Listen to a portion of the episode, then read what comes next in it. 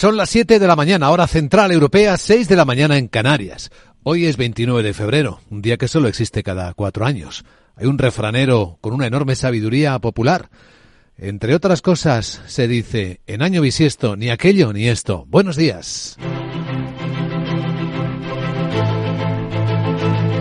Aquí comienza Capital, la bolsa y la vida.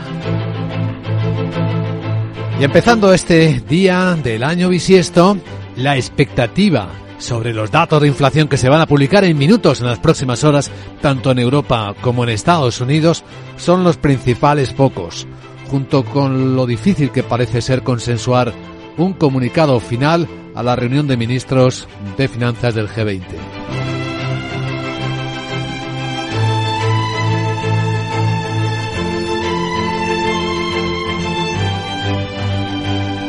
Capital, la Bolsa y la Vida.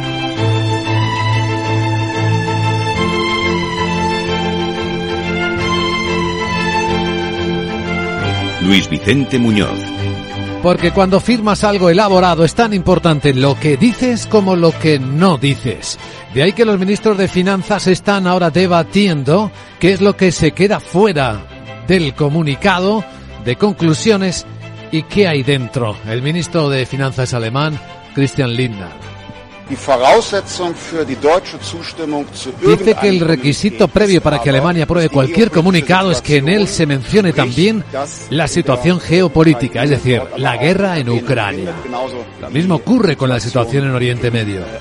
No se puede ignorar esto. No se puede ignorar. En la historia de cada día no ignoramos que sigue la guerra en Ucrania, que sigue la guerra en Gaza. Esta mañana no hay novedades al respecto ni peores ni mejores. Bueno, peores no pueden ser más que la propia continuidad de un conflicto. Los ministros de Finanzas están dando la vuelta a ver qué pueden hacer ellos, cómo presionar económicamente, cómo intentar estrangular estas ofensivas bélicas. Lo que dice el ministro francés Bruno Le Maire. Es que no tenemos base legal para embargar los activos rusos. Y nunca deberíamos actuar si no obedecemos al derecho internacional, al Estado de Derecho. Porque lo que está en el centro de los países europeos, en el centro de la Constitución Europea, en el centro del valor del G7, es el Estado de Derecho.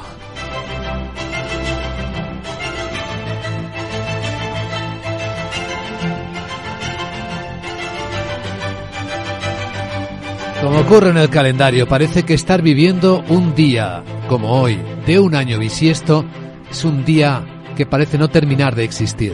Estamos observando ese tiempo de espera también en los mercados. No se cotiza ni la esperanza ni la preocupación. Los futuros de las bolsas europeas vienen completamente planos, casi congelados, igual que los futuros americanos. El SP500 en 5.081 puntos.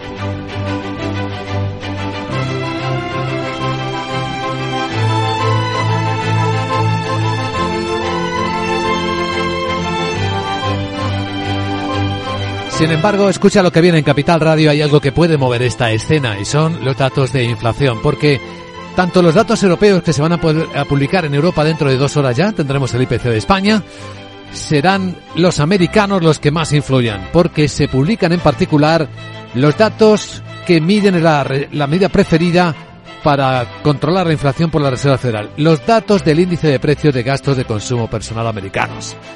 Ya hemos visto algunos datos en Asia, enseguida en Capital Asia los ampliamos. Pero en Japón los datos industriales vuelven a ser malos. Una caída mayor de lo esperada de la producción industrial del 7,5, particularmente mala en la producción de vehículos. Tuvo que ver la historia de la parada forzosa por problemas de certificación, lo contaremos enseguida ampliado en Toyota, entre otras historias. Mientras tanto, las cosas se mueven en la India. Un movimiento empresarial singular del que también nos ocuparemos es el que han confirmado Disney y Reliance, la fusión de sus activos. Ya veremos por qué y qué persiguen con ello. Al tiempo que hoy será otro día protagonista de resultados empresariales.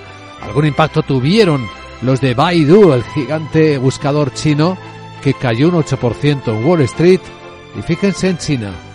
Lo más llamativo de la mañana, las enormes rebajas anunciadas por el negocio de cloud de la nube de Alibaba, el gigante, para intentar captar clientes y cuota de mercado, rebaja sus servicios hasta un 55%.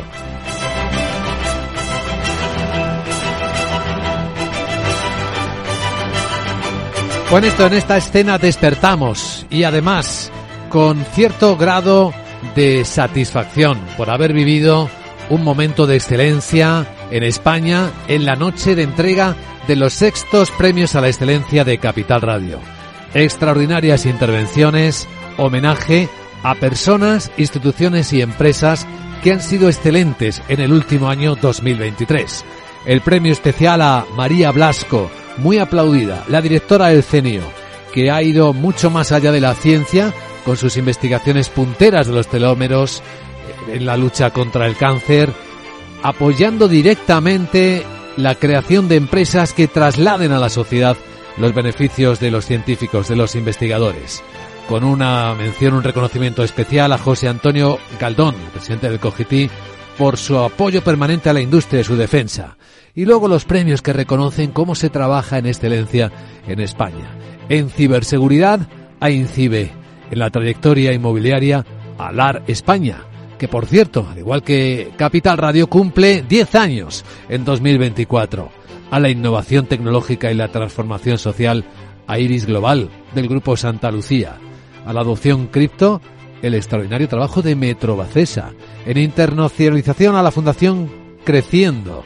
En sostenibilidad a Nissan. En gestión de fondos ASG, la cuarta gestora de fondos de España, que es Cuchabán Gestión, con alto reconocimiento internacional y en servicio al cliente Banco Big. La información ya disponible en la web de Capital Radio, iremos contando más cosas. Clausuró nuestro evento el ministro de Economía, Carlos Cuerpo, con una felicitación. Felicitar a Capital Radio por su excelente labor al servicio de la información y la divulgación económica y financiera.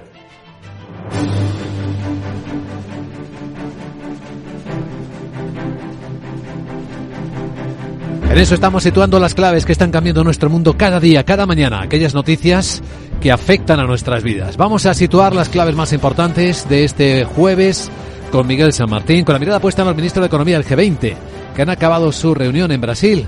Hoy se van a centrar en las perspectivas de crecimiento en medio de las tensiones geopolíticas. Que se derivan de las guerras de Ucrania y Oriente Medio. También han debatido ya sobre las desigualdades globales. Varios ministros han pedido evitar recaer en el proteccionismo que puede afectar negativamente a las economías emergentes, algunas de las cuales están en ese G20, como Brasil, México o Turquía. Aunque han sido a puerta cerrada, el ministro brasileño de Economía, Fernando Haddad, propone poner en marcha una nueva globalización socioambiental para enfrentar las desigualdades la pobreza y la crisis climática. También insiste en la necesidad de hacer que los super ricos paguen con un tributo mínimo unificado sobre las grandes fortunas. El ministro francés Bruno Le Maire también se muestra partidario de acelerar la creación de un impuesto global mínimo sobre los ricos para evitar estrategias de optimización fiscal. Las posiciones están muy divididas entre los ministros de Finanzas del G20 sobre qué hacer o si se puede congelar los eh, activos rusos y luego usarlos después de que Rusia invadiera Ucrania. Eh, y es que la presidenta de la Comisión, Ursula von der Leyen, plantea que sirvan para comprar material militar y ha instado a los Estados miembros a prepararse ante la amenaza de una posible guerra. El titular francés de Finanzas, Bruno Le Maire, mantiene que no hay base legal suficiente en el derecho internacional para embargar esos activos y que esa medida requeriría el respaldo de los miembros del G20, pero también de otros países. Esta base jurídica debe ser aceptada no solo por los países europeos, sino por los del G27, por todos los Estados miembros de la Comunidad Mundial, y me refiero a todos los Estados miembros del G20. No debemos añadir ningún tipo de división entre los países del G20. Por su parte, el ministro alemán de Finanzas, Christian Linder, propone otra fórmula para intentar conseguir dinero para Ucrania con ese dinero retenido. Sabemos que hay activos congelados eh, rusos. Estos activos pueden, por supuesto, devengar intereses. Y son precisamente estos ingresos los que queremos utilizar de forma realista, jurídicamente segura y también con un enfoque muy rápido para apoyar a Ucrania. No hay cálculos claros de a cuánto puede ascender en estos momentos el rendimiento de esos activos, como decía Linder, pero el año pasado esos beneficios extraordinarios fueron de 4.400 millones de euros. Hablando de Europa, los estados socios han dado por fin el visto bueno definitivo a la revisión del presupuesto hasta 2027. Que incluye ese nuevo paquete de ayuda a Ucrania de 50.000 millones de euros, con lo que podrían comenzar los pagos a Kiev. Después de que el Parlamento Europeo lo aprobara, han sido los gobiernos y era el último paso para que entre en vigor y la Comisión Europea pueda desembolsar el primer tramo de 4.500 millones de euros que llegará en marzo para evitar problemas de liquidez. Precisamente el presidente de Ucrania, Volodymyr Zelensky, ha pedido a sus aliados que aceleren el suministro de armas porque Putin está a las puertas de Europa. Estamos agradecidos de nuevo a Estados Unidos por su liderazgo durante este tiempo y por los socios de la Unión Europea y socios europeos como el Reino Unido. Es importante ser fuertes. porque no tenemos tiempo ni alternativas, porque todos nosotros tenemos que lidiar ahora con un asesino. Sí, sí, un Hitler, segunda parte. El presidente turco Tayyip Erdogan ha expresado su apoyo en principio al plan de paz de Zelensky, aunque pide más tiempo para aumentar los contactos diplomáticos y llegar a un acuerdo negociado. El primer ministro polaco Donald Tusk anuncia, ojo, que está en conversaciones con Ucrania para acordar un posible cierre temporal de la frontera por el conflicto a causa de las importaciones de cereales. Un conflicto no cerrado, como vemos. Mientras tanto, el Pleno del Parlamento Europeo sigue pidiendo al Banco Europeo de Inversiones, al BEI, que aumente sus inversiones en industria de seguridad y defensa. En un informe le piden al Banco Europeo de Inversiones que se incremente la preparación en materia de defensa y, por tanto, inversiones suficientes. El texto ha salido adelante con más de 450 votos a favor y solo 60 en contra e insta a la entidad a usar de la manera más afectiva posible todos los instrumentos a su disposición para apoyar al sector europeo de la defensa, incluidas las pymes, y seguir así con el apoyo a Ucrania señalan a proyectos de investigación y desarrollo en tecnología y equipamiento de uso dual, que es civil o militar, ciberseguridad y eso incluye inversiones en drones o en infraestructuras de seguridad fronteriza. Para el debate sobre cómo están llegando o no los fondos europeos a las empresas. Un dato, el 72% de los fondos dedicados a empresas, entidades públicas este enero, se están concentrando en apenas 1.540 sociedades. Lo que supone el 1% de las compañías receptoras, según los cálculos del Centro de Análisis Económico y Político SADEC Pool, que ha publicado hoy mismo, este jueves, un informe sobre la evolución de los fondos y revela que de los 80.000 millones asignados a España hasta enero se habían convocado un 70% del total y se habían concedido 33.000, un 41%. El texto afirma que para lograr la ejecución completa habría que acelerar tanto la concesión como la adjudicación y cree que las convocatorias y licitaciones que no agotan sus presupuestos deberían ir otra vez al punto de partida. El análisis revela que el 0,1% de los receptores, 154 empresas, acaparan el 42% de todos los fondos. Y cosas que pasarán también este jueves, eh, día de año bisiesto, el Congreso de los Diputados va a debatir y votar la segunda senda de estabilidad presentada por el Gobierno. Y todo apunta a que, como la primera, ya que es la misma, logrará el aval de la Cámara Baja para después ser rechazada por la mayoría absoluta del PP en el Senado. La presidenta de la IREF, Cristina Herrero, avanza que analiza si es realista ese objetivo de déficit público para 2024 del 3% del PIB y que lo hace tras las nuevas medidas ante inflación y la evolución del gasto de las comunidades autónomas que deberían tener superávit. Así que cuestiona que se pueda conseguir cumplir con esa senda. Herrero insiste en la necesidad de reformar el marco fiscal y hacer cambios en la ley presupuestaria para que se haga con provisiones más realistas de cierre de ingresos y gastos del año anterior. ¿Y qué hay de nuevo? Sobre las demandas de los agricultores, tras ser recibidos por el ministro de Agricultura, se van con la promesa de que seguirán trabajando en un paquete de medidas porque las medidas hasta ahora son insuficientes. Así lo dicen los responsables de Saja, Cuag y UPA, aunque Luis Planas, el titular de Agricultura, ha reconocido que hay avances importantes, pero que queda un trecho por concluir y se ha emplazado a nuevas reuniones mientras van a seguir los encuentros técnicos reunirnos de nuevo a comienzo de la semana que viene para ver de qué modo podemos, eh, previo los trabajos internos de cada organización tenga que hacer, y yo mismo, en nombre del Gobierno de España, pues poder cerrar estas eh, negociaciones y discusiones que tenemos en relación con temas clave para el futuro de nuestra agricultura y de nuestro mundo eh, rural. Las organizaciones agrarias valoran los avances en su negociación, aunque han echado de falta más concreción y han advertido de que habrá movilizaciones si no hay soluciones. Así lo ha expresado el presidente de Asaja, Pedro Barato. que quede meridianamente claro que no se ha concretado lo que nosotros estamos demandando o lo que el Ministerio tiene que proponer. Por tanto, no ha habido concreción en esta materia. Si no hay soluciones, habrá movilización. Pues eh, son algunas de las cosas que están ocurriendo y sobre las que además van a ocurrir, las que nos cuenta con su agenda Sara Boto. La Sara, buenos días.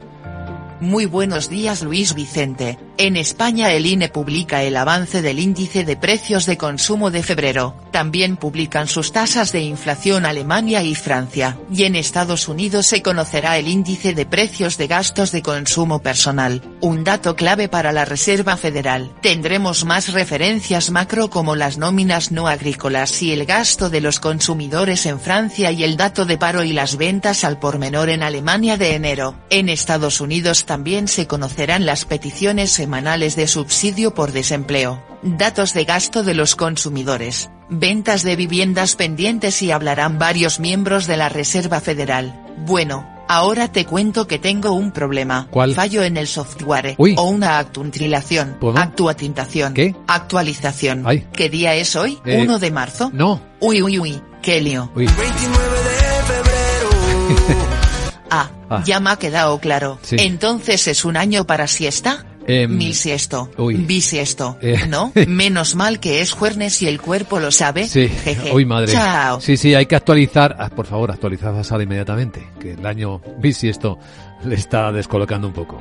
Ya en serio, vamos a tomar la temperatura al mercado de Asia. Vamos a ver con qué datos y con qué comportamiento estamos empezando este día, que no existe otros años.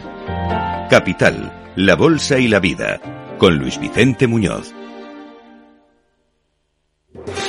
¿Estás harto de bajas rentabilidades? ¿No quieres seguir pagando altas comisiones a tu banco o gestora? Finicens es la solución perfecta para gestionar tu patrimonio. Traspasa tus fondos de inversión a Finicens y podrás obtener una mayor rentabilidad. Infórmate en el 91 048 3004 y en finicens.com. Finicens, especialistas en inversión indexada. Piensa en un producto. Y ahora imagina que comprando dos te llevas tres. Bien, ¿no? ¿Era lavavajillas finis? ¿O unos loncheados esencia única 100% ibéricos? ¿No? Da igual, porque en Supercore, Hipercore y Supermercado El Corte Inglés tenemos miles de productos más a 3x2. En tienda web y app. Algunos será. Supercor, Hipercor y Supermercado El Corte Inglés. ¿Qué necesitas hoy?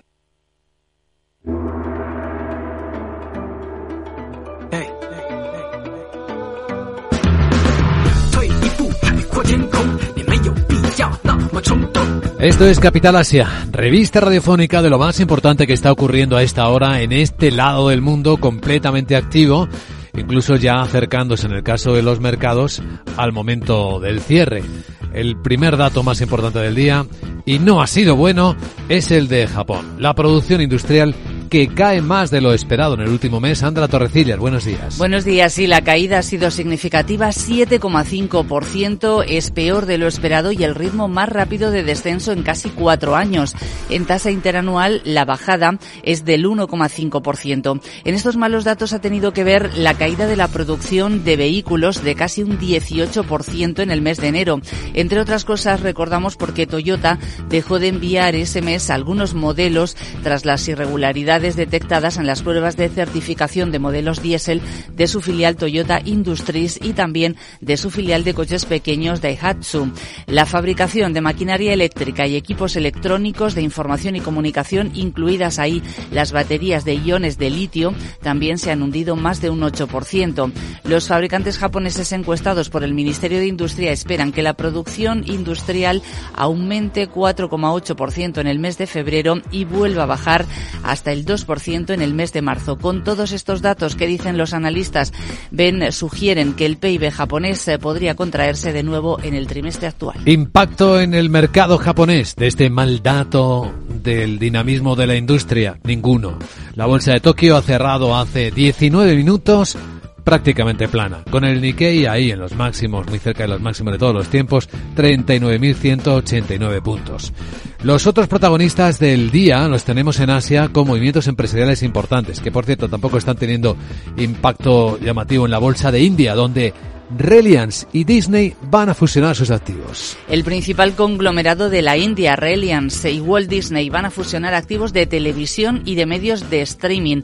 Van a crear un gigante del entretenimiento valorado en 8.500 millones de dólares y se van a situar muy por delante de sus rivales en la nación más poblada del mundo. Reliance está dirigida por Mukesh Ambani, que es el hombre más rico de Asia y va a inyectar 1.400 millones en la entidad fusionada, en la que la empresa y sus filiales van a tener una participación de más del 63%, mientras que Disney se va a quedar con el resto. La entidad fusionada va a tener 120 canales de televisión y dos plataformas de streaming, además de derechos de televisión y streaming eh, del cricket, que es un deporte de millones de seguidores en India. Según los analistas, esta fusión dará a Reliance un gran poder a la hora de negociar contratos publicitarios y a Disney le va a dar un colchón de efectivo.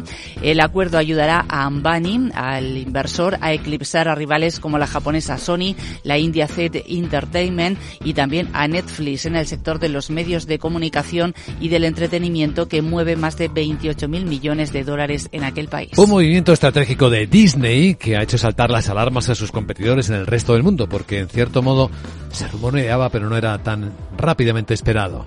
En China, el día está transcurriendo con bastante tranquilidad en las bolsas. Hong Kong rebota una décima, hay un poco de recuperación en las eh, empresas tecnológicas, 2,2% de subida en la bolsa de Shenzhen, donde cotizan estas empresas, también las de IA.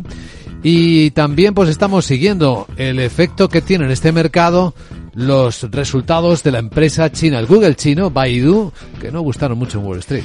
Bueno, del Baidu estuvo explicando que también se está beneficiando de la inteligencia artificial que ha elevado sus ingresos en el último trimestre un 6%, pero las cifras se han quedado por debajo de lo esperado. Dice que han comenzado a generar ingresos con su versión premium de pago de su chatbot Ernie, similar a ChatGPT. Eh, Baidu obtiene la mayor parte de los ingresos por publicidad, sin embargo, a medida que la economía china se ralentiza y los consumidores gastan menos, pues está invirtiendo cada vez más en inteligencia artificial. Su comportamiento en bolsa, sin embargo, deja que desear. En la sesión de Wall Street bajó un 8%. Los inversores eh, parece que no se cansan de las acciones ligadas a IA, pero no es el caso de Baidu, que sigue por detrás de sus rivales. Ahora mismo, en la bolsa de Hong Kong, Baidu está cayendo un 7%. Y tenemos otro protagonista tecnológico, Alibaba, que ha anunciado una enorme rebaja en la nube. Si lo que quiere es hacerse con más clientes eh, de IA, va a rebajar los precios de algunos de sus productos en hasta un 55%. Es la mayor bajada que ha realizado hasta la fecha y el objetivo atraer grandes usuarios, sobre todo desarrolladores de software de inteligencia artificial. Eh, por cierto que es la segunda vez en menos de un año que Alibaba Cloud baja precios. Eh, va a reducir el coste de más de 100 productos, una media de un 20%. Rivales como Tencent o Huawei también están ofreciendo promociones eh, para convencer a las empresas de tecnología de que desarrollen IA dentro de sus ecosistemas. Alibaba Cloud fue una de las primeras empresas chinas en introducirse en la computación en la nube. Actualmente abastece a un tercio del mercado global chino. Pues Alibaba bajando casi un 2% en el mercado de Hong Kong. Esto es Capital Asia.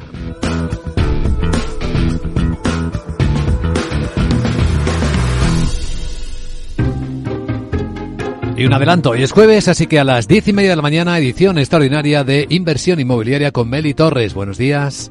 Hola, buenos días. Hoy en Inversión Inmobiliaria de 12 a 1 os traemos un debate especializado y es que hoy hablamos del mercado residencial de lujo y del papel de la financiación alternativa en el mundo de la promoción inmobiliaria de lujo de obra nueva.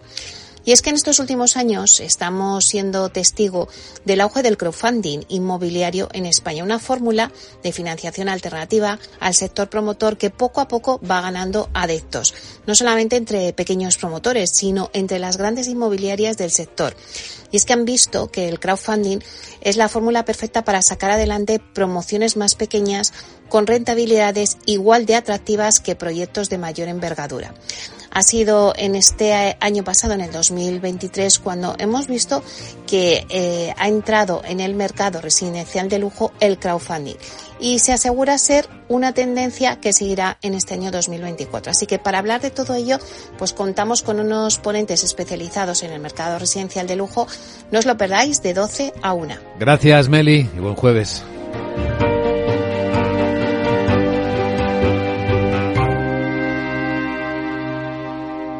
Capital, la Bolsa y la Vida, con Luis Vicente Muñoz.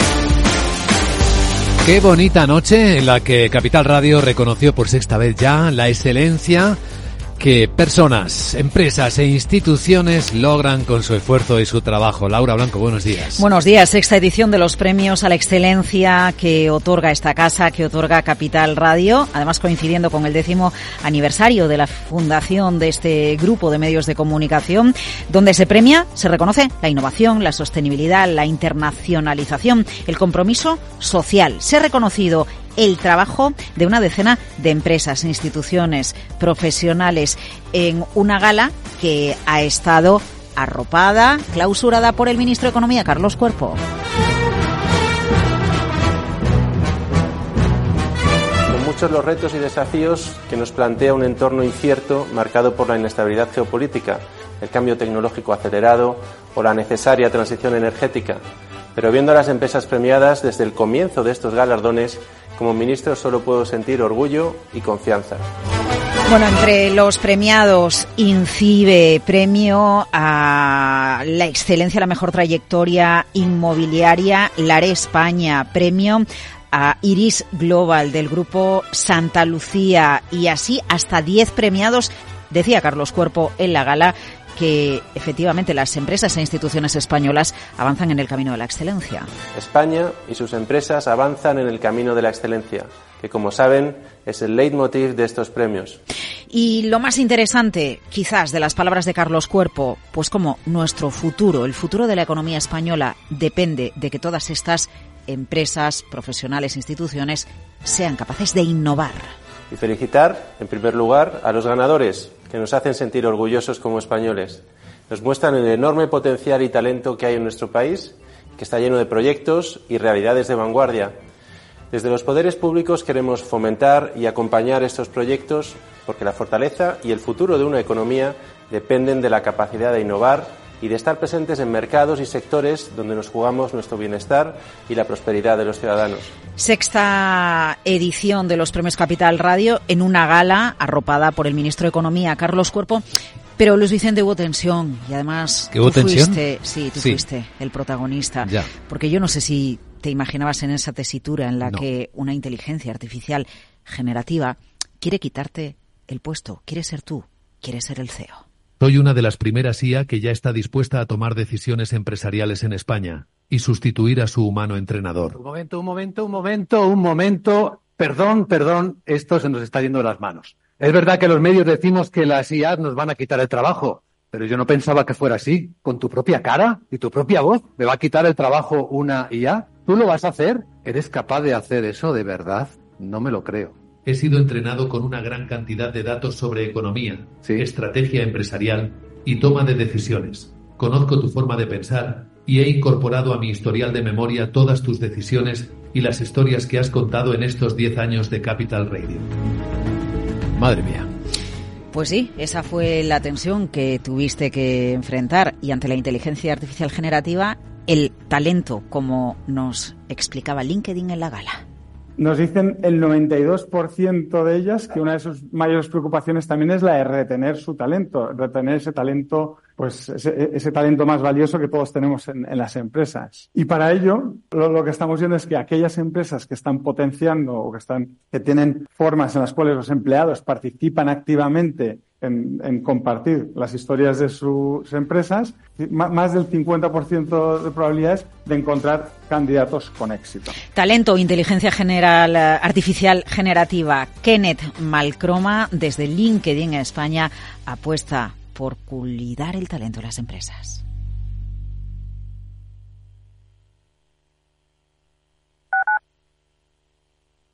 Madrid, 103.2, Capital Radio.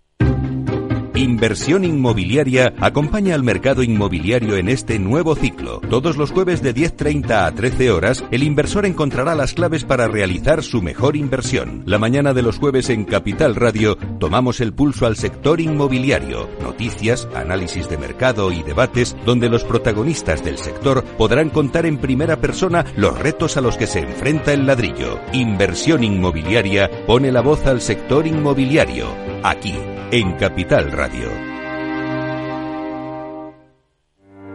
Descubre el lado más verde de la economía y las empresas en una nueva newsletter de Capital Radio. Todas las claves de la semana sobre ESG en un mismo sitio. Suscríbete en capitalradio.es a claves ESG y recibe los contenidos del lado más sostenible de las empresas.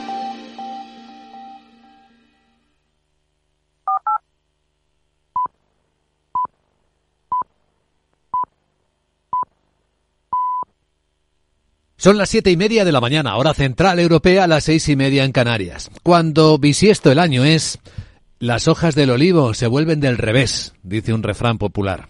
Pues hoy es 29 de febrero, el día del año bisiesto. Buenos días.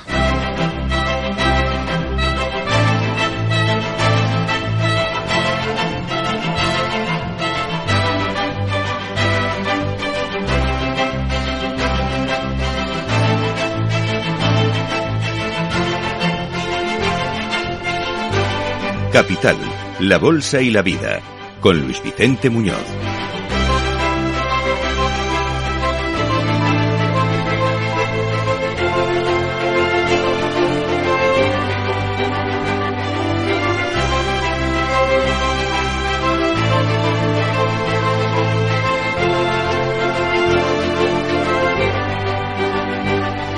Si miramos esta mañana el tono de los mercados financieros, todo parece seguir tranquilo, pero si miramos del revés, detrás, las tensiones geoeconómicas siguen siendo evidentes. Sigue la guerra en Gaza, sigue la guerra en Ucrania, sigue el desacuerdo sobre cómo enfocar esos conflictos y algunos más que arrastran la economía. Hoy tenemos un ejemplo clarísimo en la reunión de los ministros de Finanzas del G20, que en Brasil ni siquiera es capaz de consensuar un comunicado, porque tan importante es lo que se dice como lo que se deja de decir, según advierte el ministro eh, alemán de Finanzas, el señor Lindner. Que dice que el requisito previo para que Alemania apruebe cualquier comunicado es que en él se mencione también la situación geopolítica, es decir, la guerra en Ucrania. Lo mismo ocurre con la situación en Oriente Medio. No se puede ignorar esto. Pero ni siquiera están de acuerdo en cómo tratar los activos rusos congelados desde que Rusia invadiera Ucrania. No dicen que se puede hacer, que no se debería hacer nada fuera del derecho internacional. El ministro francés Bruno Le Maire lo explica así. Dice que no tenemos base legal para embargar los activos rusos y nunca deberíamos actuar si no obedecemos el derecho internacional, el Estado de Derecho. Porque lo que está en el centro de los países europeos en el centro de la construcción europea, en el centro de los valores del G7, es el Estado de Derecho.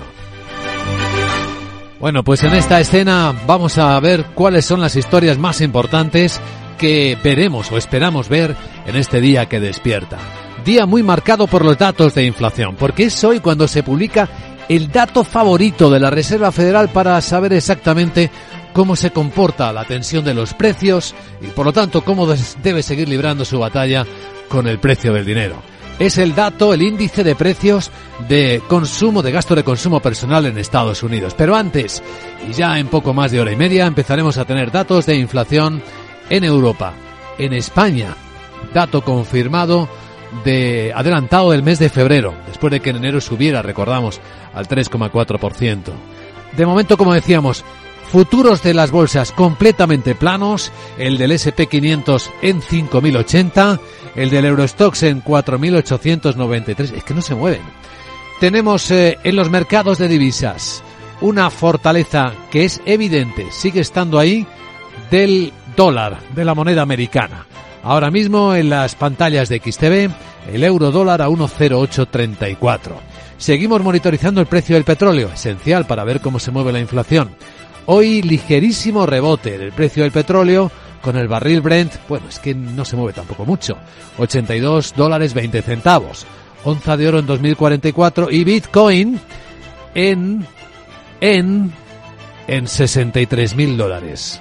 Este sí que está dando un espectáculo y en este momento es el activo más explosivo que tenemos. Una subida del 10,6%.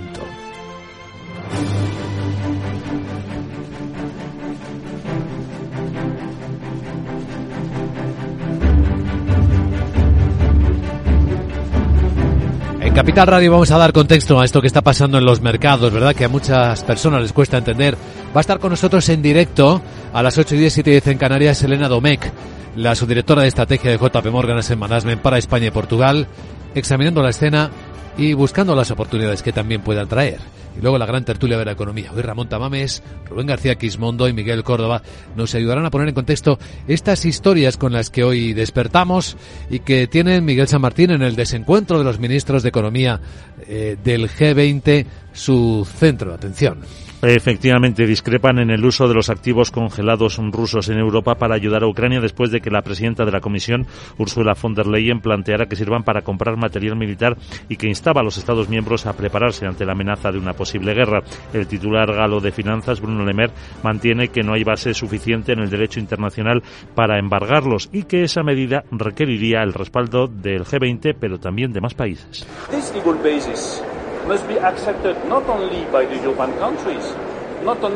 La base jurídica debe ser aceptada no solo por los países europeos, sino también por los países del G7, por todos los Estados miembros de la Comunidad Mundial.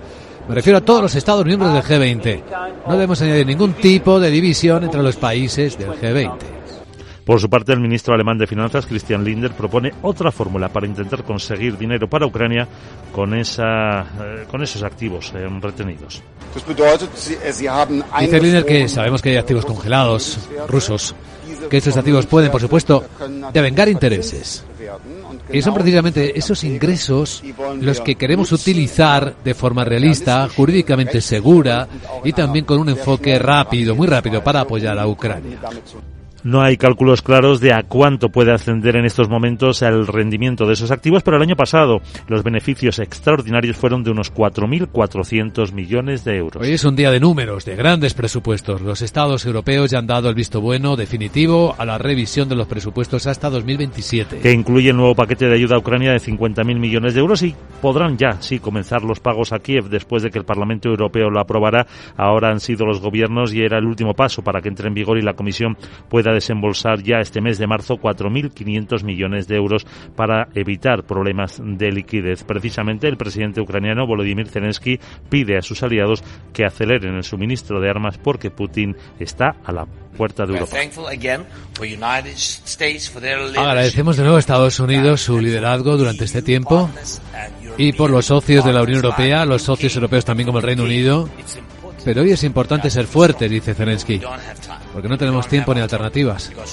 Porque todos nosotros tenemos todavía que lidiar con un asesino. Dice, solo un asesino. Sí, Hitler, segunda parte. El presidente turco Erdogan ha expresado su apoyo en principio al plan de, al plan de paz de Zelensky, aunque pide más tiempo para aumentar los contactos diplomáticos y llegar a un acuerdo negociado. Y el primer ministro polaco, Donald Tusk, anuncia que conversa con Ucrania para acordar un posible cierre temporal de la frontera por el conflicto a causa de las importaciones de cereales. Pidiendo, pidiendo, el Europarlamento, el Pleno, pide al BEI, al Banco Europeo de Inversiones, que aumente las inversiones estratégicas en la industria de seguridad y defensa. Y que se incremente la preparación en materia de defensa y, por tanto, inversiones suficientes. El texto ha salido adelante con más de 450 votos a favor y solo 60 en contra e insta a la entidad a usar de la manera más efectiva posible todos los instrumentos a su disposición para apoyar al sector europeo de la defensa, incluidas las pymes para seguir con el apoyo a Ucrania.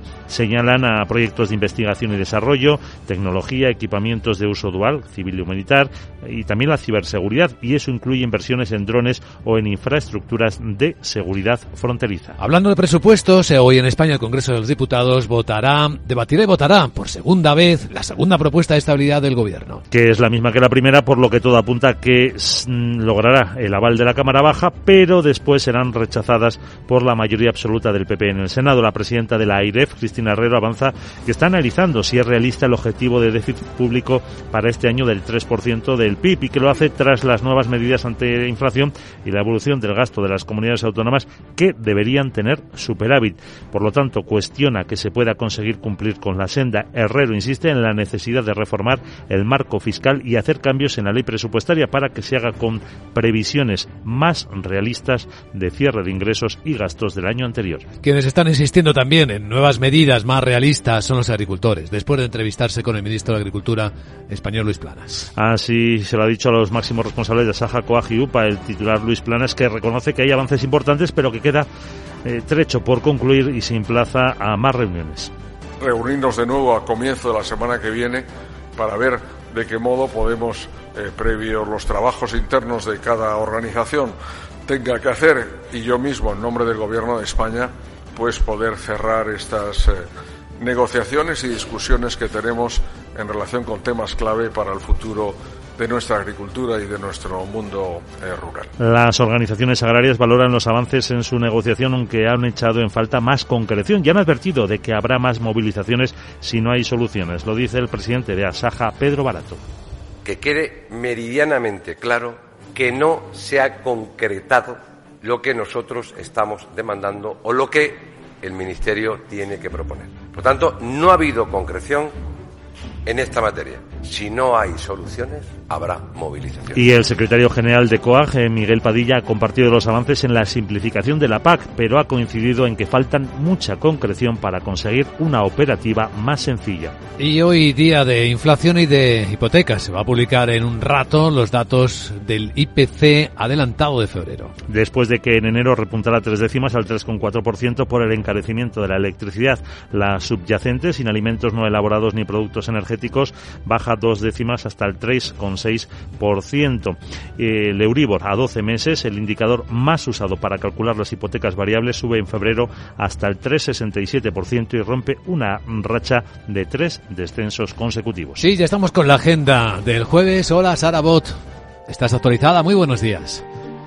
Muy buenos días Luis Vicente, feliz día con siesto y además en jueves. Te cuento que en España el INE publica el avance del índice de precios de consumo de febrero, también publican sus tasas de inflación Alemania y Francia, y en Estados Unidos se conocerá el índice de precios de gastos de consumo personal, un dato clave para la Reserva Federal. Tendremos más referencias macro como las nóminas no agrícolas y el gasto de los consumidores en Francia y el dato de paro y las ventas al por menor en Alemania de enero. En Estados Unidos también se conocerán las peticiones semanales de subsidio por desempleo, datos de gasto de los consumidores, ventas de viviendas pendientes y hablarán varios miembros de la Reserva Federal. Bueno, ¿Qué? creo que ya me han actualizado el software. ¿Sí? ¿Te parece si canto un poco? No.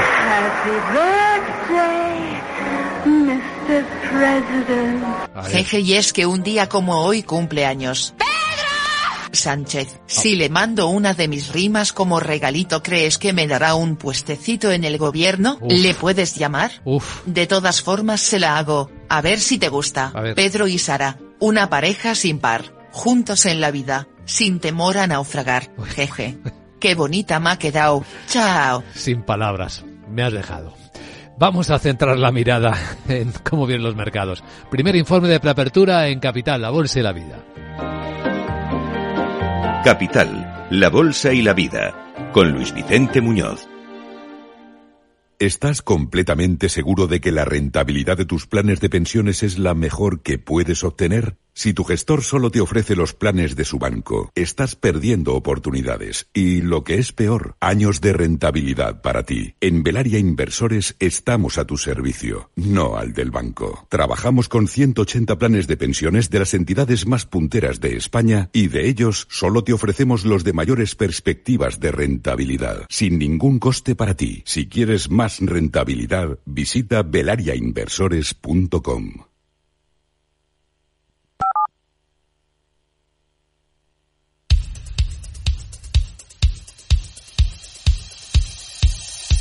Capital, la Bolsa y la Vida, con Luis Vicente Muñoz. Informe de preapertura de mercados en Capital Radio con la información de las pantallas de CMC Markets Brokers. Día que aparentemente viene tranquilo. No está en los calendarios habituales, ¿verdad? Es un día bisiesto, así que parece que es un día de trámite en el que estamos despertando. Por lo menos es que la volatilidad sigue contenida, los futuros apenas se mueven, siguen sin moverse. Completamente plano el futuro del Eurostox en 4.894. Completamente plano el futuro del mercado americano, el SP en 5.081. A ver si este día no existe, pero existe, ¿verdad, Sandra Torrecillas? Buenos días. Vaya que sí existe. Ya ha llegado además el día que estábamos esperando en los mercados durante toda la semana. Decíamos que esperábamos los datos de inflación pues hoy ya los vamos a tener en España, en Alemania, en Francia, en Portugal. Son datos adelantados del IPC del mes de febrero. Y el más importante y que mueve realmente el mercado, el deflactor de consumo privado en Estados Unidos, que recordamos que es la referencia favorita para la Reserva Federal. Adam Phillips, director de inversiones de EP Wealth Advisor, cree que la inflación sigue siendo un gran problema. Él dice que cree que estamos recibiendo un mensaje de la Fed de que la inflación ciertamente ha progresado, pero no estamos fuera de peligro aún. Así que la Fed eh, no quiere cometer el error de celebrar demasiado pronto. Es probable que esperen a ver más pruebas de que la inflación se acerca de nuevo al 2%. Pueden volver a meter el genio de la inflación en la botella y cerrar la tapa antes de declarar la victoria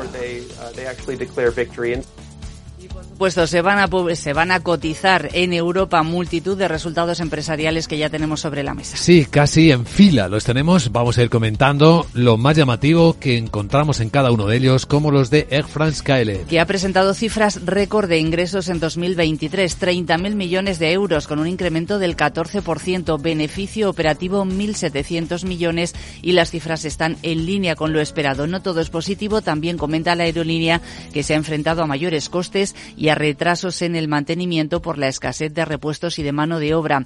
Además, reconoce que la guerra en Israel y otros costes han perjudicado especialmente los resultados del cuarto trimestre. Ahora mismo el BVA aquí en España confirma que el Consejo ha aprobado la emisión de participaciones preferentes convertibles en acciones ordinarias hasta un importe máximo de 1.500 millones de euros. Otros resultados. Pues tenemos varios. Por ejemplo, los de la cervecera AB InBev, es la mayor del mundo. Eleva sus ventas 6,2% en el cuarto trimestre, bate ligeramente las previsiones y lo que va a gustar a sus inversores, eleva el dividendo un 9%. Todo lo contrario ocurre a la química alemana Covestro. Ojo hoy a su cotización porque acaba de cancelar el reparto de dividendo con cargo a 2023 eh, porque las ventas en ese año le han caído un 20% y el EBITDA ha retrocedido un 33%. En los próximos minutos nos van a llegar las cuentas de IAG, de Grifols, Celnex, Colonial, Saciro, HL, Fluidra, ACS, FCC y Ferrovial y Acciona, perdón. Estas tres últimas serán al cierre del mercado. Pues al cierre del mercado de ayer se publicaron algunas cuentas que van a ser cotizadas hoy, entre ellas las de Talgo, que ha confirmado, por cierto, sus previsiones para el año en medio del jaleo del interés despertado por otros operadores ferroviarios. Sí, el fabricante de trenes ha ganado algo más de 12 millones de euros. En 2023 es casi 10 veces más que el ejercicio anterior, anterior con un fuerte impulso en la cartera de pedidos y mayor presencia en mercados internacionales. Estos resultados se producen en medio de esa negociación de una posible oferta pública de adquisición de acciones sobre la totalidad del capital por parte de un consorcio húngaro. El EBITDA le ha subido casi un 55% y efectivamente confirma previsiones de ingresos para este año eh, y espera un crecimiento de un 40%. También publicó ayer, después de cerrar el mercado, la inmobiliaria Merlín. Ha perdido 83 millones de euros afectada por la caída de la valoración de sus activos en 333 millones. Lo ha explicado su consejero delegado Ismael Clemente. Dice que han caído las valoraciones de los grandes activos de centros comerciales y de oficinas cerca del 5% por la subida de los tipos de interés. Bueno, ¿algún otro protagonista? El grupo BHP, que es la mayor minera del mundo, que cotiza en la Bolsa de Londres, anuncia una reestructuración de su organización y va a reducir costes, también personal, aunque no ha precisado el número de puestos de trabajo que pueden verse afectados. Y ojo también a la automovilística Volkswagen, eh, que ha anunciado esta madrugada que junto a la China XPeng van a desarrollar dos coches eléctricos para el mercado pues esto por el lado europeo. A continuación, la perspectiva, pero desde el lado americano.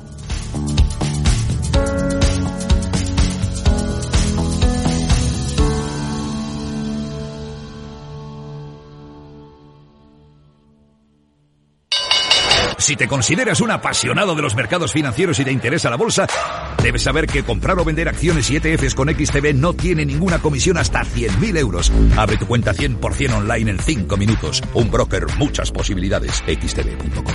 A partir de 100.000 euros al mes, comisión del 0,2%, mínimo 10 euros. Invertir implica riesgos.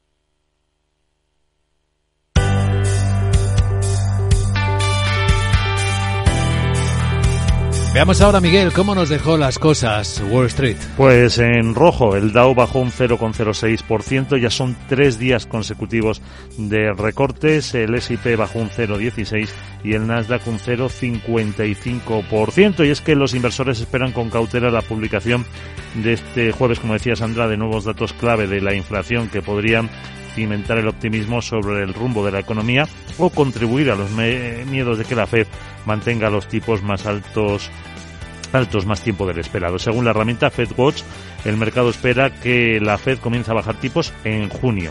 El bono del Tesoro a 10 años, muy sensible a las decisiones de política monetaria, bajó al 4,26%. Y el entusiasmo por la inteligencia artificial que ha impulsado gran parte de las ganancias del Nasdaq muestra señales de desinflarse, según varios analistas. Por sectores, sin embargo, predominó el verde en el sector inmobiliario y en el financiero. Pérdidas para el tecnológico destacó la subida de Boeing del 2,8%, Goldman Sachs un 1,3%, bajadas para United Health de un 3%, para Intel del 1,7%. En el S&P 500, una empresa de suministros médicos, Viatris, se dejó un 7% o otra eh, del mismo sector un 3,90%. Axon fue la que más subió, un 13,7% y también, ojo, a eBay que gustaron sus resultados y subió casi un 8. El petróleo en el entorno de los 78 dólares y medio por barril. Pues esa es la influencia que nos deja Wall Street y ahora veamos cuánto llega al mercado asiático y qué otras cosas están pasando ya cerca del cierre.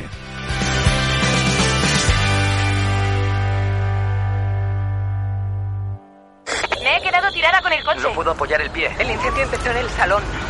En estos momentos, ¿Qué seguro elegirías? Elige Mafre, el mejor servicio 24/7 en acción, con más de 3.000 oficinas, 2.000 gestores telefónicos y 13.000 mediadores a tu disposición. Mafre, la aseguradora de más confianza en España.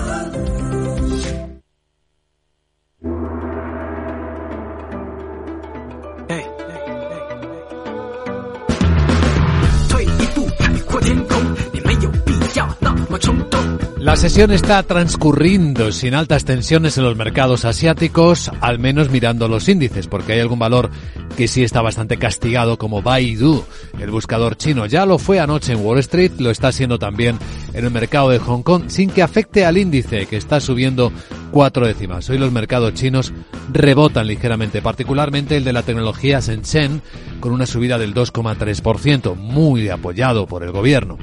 En el caso de Japón, la bolsa ha cerrado plana, muy cerca de los máximos históricos, después de publicarse un mal dato de producción industrial en el mes de enero. Una caída inesperadamente alta del 7,5%, empujada hacia abajo por los malos datos de producción de automóviles, por los problemas que tuvo Toyota, que venimos contando aquí en su momento. En el resto de Asia, la bolsa de Corea del Sur está plana también, muy plana las bolsas de India, está digiriendo este mercado la gran operación empresarial de las últimas horas. Anuncio confirmado de Walt Disney, de Disney y de Reliance de sumar sus activos de entretenimiento, de televisión y de streaming en el país para ahorrar costes y monetizar mejor la publicidad. Para muchos, un aviso de un movimiento estratégico de consolidación que podría dar lugar a otros en el mundo. Lo seguiremos con atención.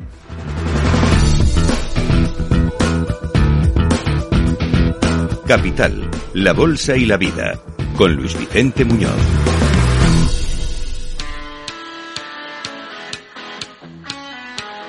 ¿Estás pensando en crear tu tienda online? Orange Empresas patrocina este espacio.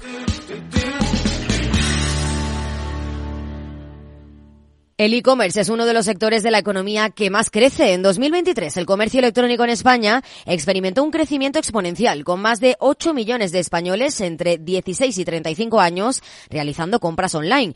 Y según un informe de Callsquare, las empresas están recurriendo a las estrategias de marketing de influencers para captar la atención de este público objetivo. A nivel mundial, se espera que el mercado del social commerce alcance los 4,9 billones de dólares en 2028. En España se espera que que el mercado del social commerce alcance los 12.000 millones de euros en 2025, con una tasa de crecimiento anual compuesta del 30% entre el 2023 y 2025, según el estudio anual de e-commerce de IAB Spain. Pensar a lo grande no es abrir festivos para facturar un poco más. Es abrir tu tienda online para vender hasta en festivos. En Orange Empresas te ayudamos a crear tu tienda online para vender por internet tus productos de forma fácil y llegar a clientes de cualquier parte del mundo Las cosas cambian y con Orange Empresas, tu negocio también. Llama al 1414.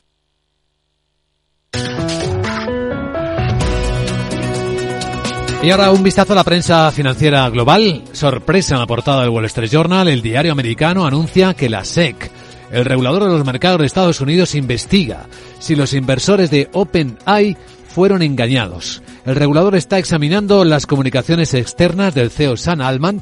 ¿Recuerdan cuando lo despidieron y luego lo volvieron a aceptar?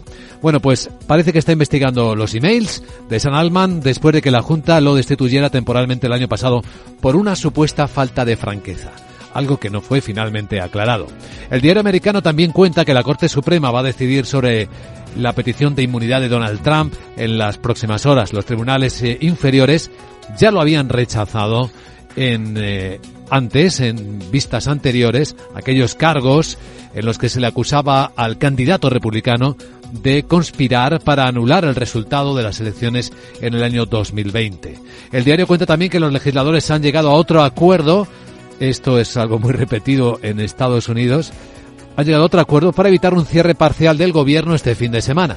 Los líderes del Congreso dijeron que llevarán a cabo una votación sobre un proyecto de ley provisional para evitar cualquier lapso en, el, en la financiación del gobierno, seguido por votaciones del mes que viene para que pueda extenderse proyectos de ley de gastos para todo el año, hasta por lo menos alcanzar las elecciones. Eh, también, por cierto, un protagonista en Estados Unidos, Mitch McConnell, dice que va a renunciar como principal republicano en el Senado.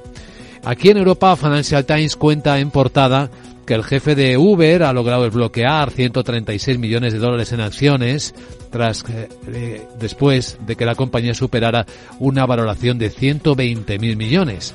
Dara Cross, Crossassi obtuvo este derecho al premio, al bonus, después de cumplir con los objetivos establecidos antes de la salida a bolsa del popular grupo de transporte. Y entre otras cosas, Financial Times entrevista a Javier Milei, que vuelve a explicar cómo planea arreglar la economía argentina, reconociendo que hay algunos obstáculos que van a requerir de tiempo.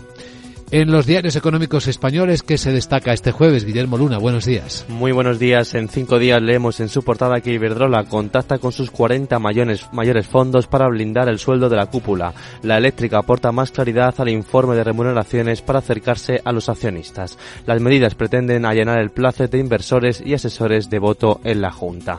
Además, AENA planea seguir destinando el 80% del beneficio a dividendo. El gestor aeroportuario sube un 61% la retribución al accionista tras ganar 1.661 millones en el año 2023.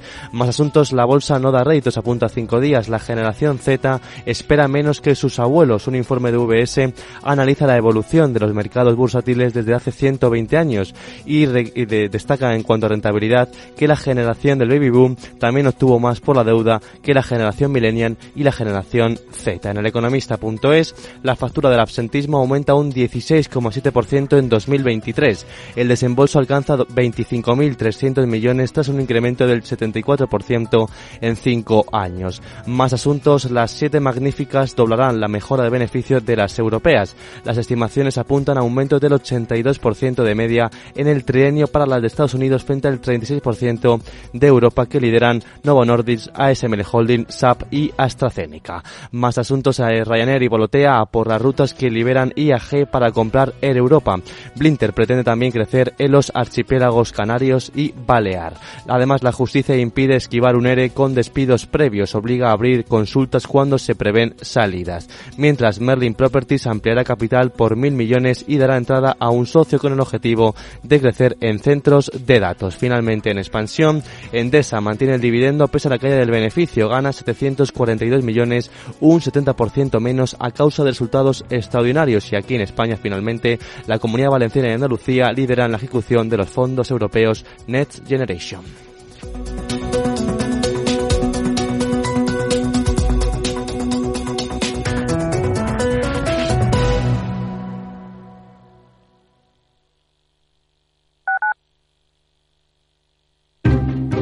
Inversión inmobiliaria acompaña al mercado inmobiliario en este nuevo ciclo. Todos los jueves de 10.30 a 13 horas, el inversor encontrará las claves para realizar su mejor inversión. La mañana de los jueves en Capital Radio tomamos el pulso al sector inmobiliario. Noticias, análisis de mercado y debates donde los protagonistas del sector podrán contar en primera persona los retos a los que se enfrenta el ladrillo. Inversión inmobiliaria pone la voz al sector inmobiliario. Aquí, en Capital Radio. La economía vuelve a El Balance con renovada presencia. La tertulia económica más simpática, entretenida y con los profesionales mejor preparados de la radio española llega todos los jueves a los micrófonos de El Balance a las 9 de la noche. Aquí, en Capital Radio.